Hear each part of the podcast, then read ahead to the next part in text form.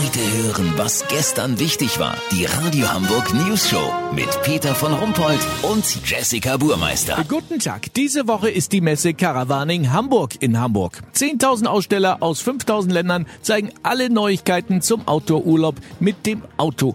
Die Camping- und Caravanbranche boomt mit 10% Wachstum. Allein im letzten Jahr verkaufen sich Wohnmobile am besten.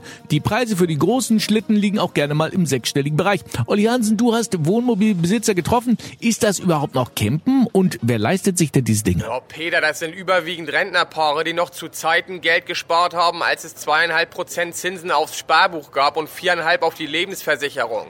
Rolf und Ilse Mäusling gehören auch zur sogenannten gestopften Generation. Die ist schwer reich, topfit, technisch versiert und will durch die Welt kutschieren, den Sommer vielleicht jeden Tag leicht angesoffen in Südspanien verbringen. Weißt, wie ich mein? Ja, da ist ja nichts gegen einzuwenden. Aber ist das noch Camping? Äh, Diese Teile haben doch auch alles an Bord. Da gibt gibt's da eigentlich noch Kontakt irgendwie zur Natur so richtig? Ja, klar. Gerade wenn sie neu irgendwo auf dem Campingplatz angekommen sind, müssen Ilse und Rolf ja raus. Meistens diskutieren sie eine Stunde, wie ihr Plastikbomber ausgerichtet werden soll. Tür zur Hecke, Tür zum Strand oder Tür zum Nachbarn. Gibt ja tausend Möglichkeiten. Dann muss das Mobil mit Auffahrkeilen und Wasserwaage natürlich 100% gerade ausgerichtet werden.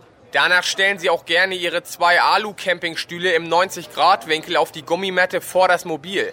Aber im Grunde ist es drin doch gemütlicher. Meistens gucken die beiden auf ihrer 2-Meter-Glotze Mare TV. Die schönsten Küsten, an denen wir selber gerade nicht sind. Lass so machen, Peter, damit das Ganze doch wenigstens ein bisschen wie Camping ist, wollen sich die zwei auf der Messe noch ein Grill-Rußspray besorgen. Das ist der heißeste Scheiß unter Campern.